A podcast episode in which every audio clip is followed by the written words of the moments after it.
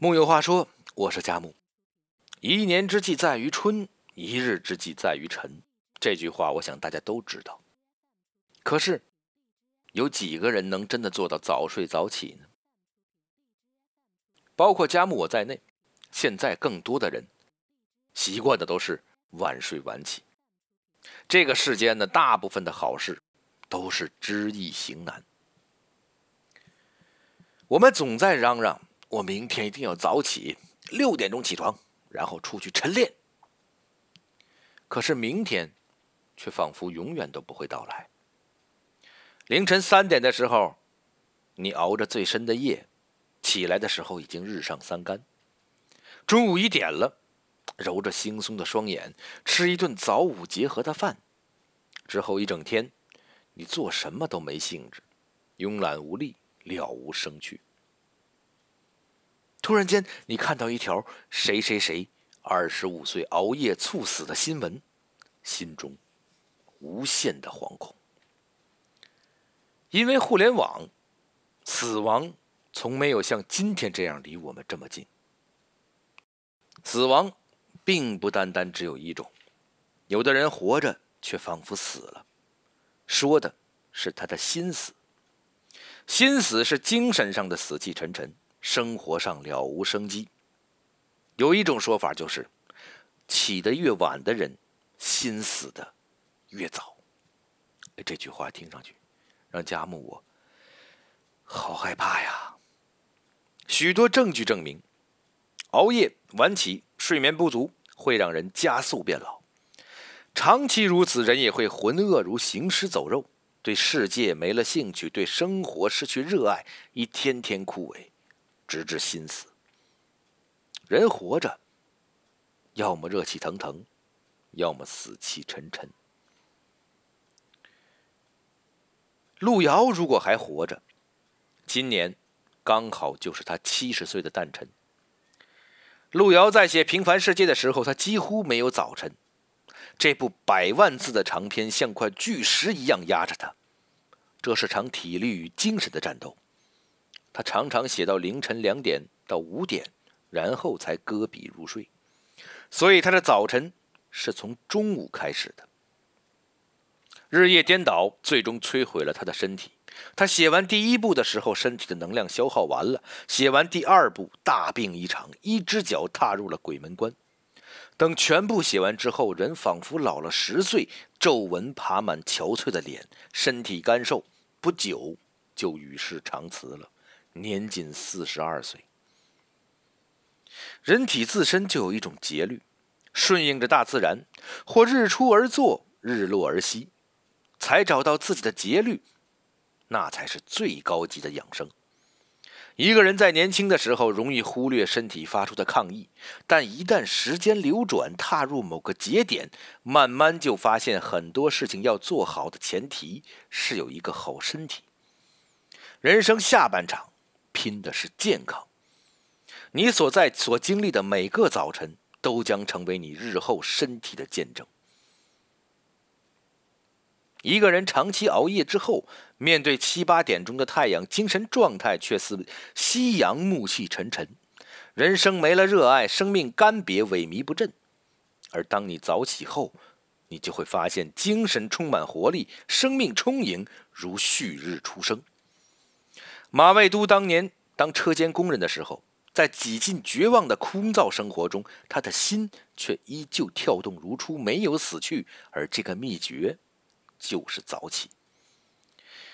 那时，北京的跳蚤市场只会在清晨天灰蒙蒙的时候摆摊，天刚亮就收摊儿，卖些古文、古玩和文玩。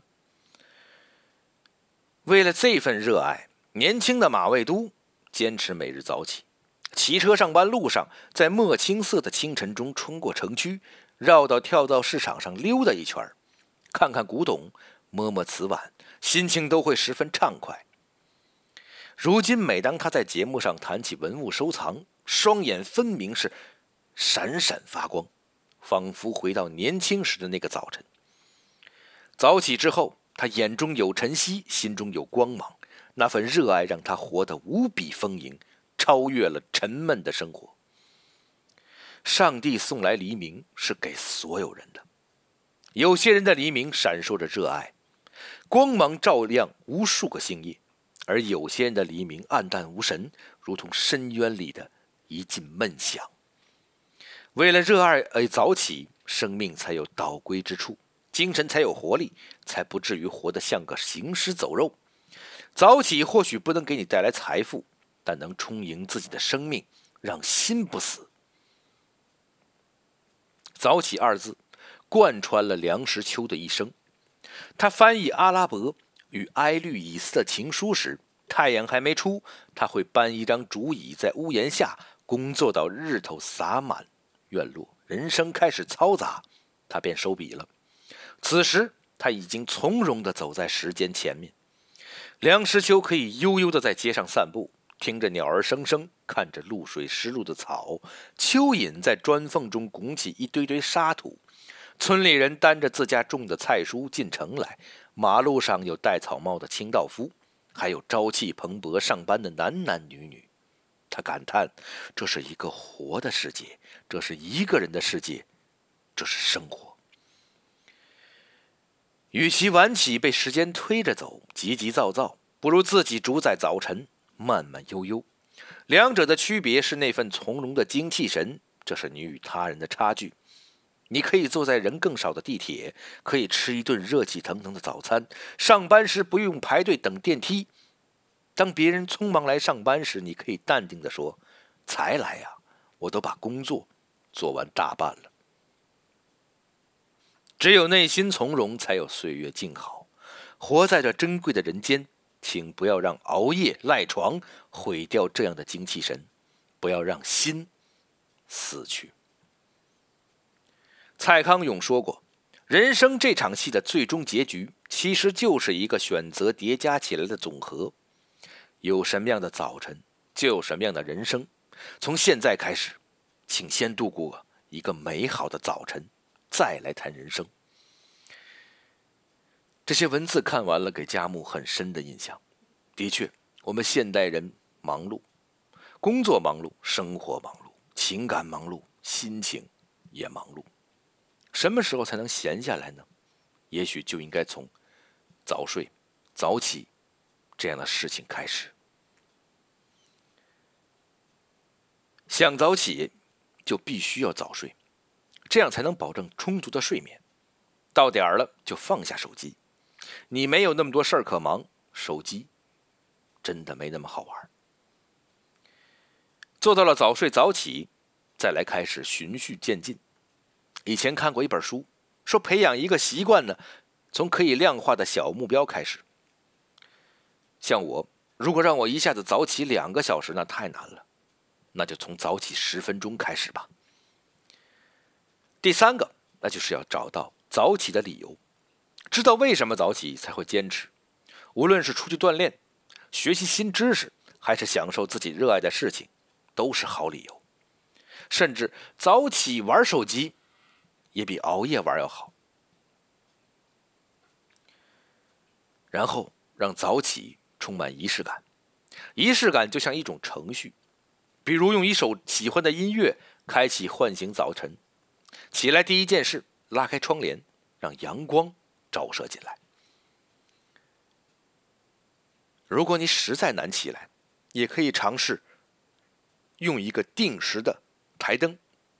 人很难在灯光刺眼的情况下安睡，在卧室里定时设置灯的开关，一到点儿就亮。这个亲测有效，比闹钟好使。然后吃一顿早餐，不吃早餐的后果多严重，很多文章都告诉过你。不管你是自己吃，还是为家人准备，早起都是一个必要的事情。最后。给自己一点鼓励。早起是被低估的能力，每一个从晚起到早起的人都值得被尊敬，也都值得被犒赏。当你能完成一个早起的目标，就不妨给自己一点小小的奖励。忽然想起某一日早起时看过的早晨，当昨夜墨蓝的天际撤去。东方的蔚蓝遍染人间。启明星用孤寂的眼睛凝视我们。此时，街道还是静谧的。当破晓的晨光射穿薄雾，整个世界就清亮起来。马路行人稀落，人们披着淡淡摇曳的光晕。早餐店里烟火阴熏，袅袅而升起。再然后，街道慢慢变得熙攘，交织的声音才惊起了许多人的梦。来人间走一趟，总要早起去看一次这样的旭日、晨露，还有烟火吧。木有话说，我是佳木。让咱们每个人改变自己的人生，都从早起开始。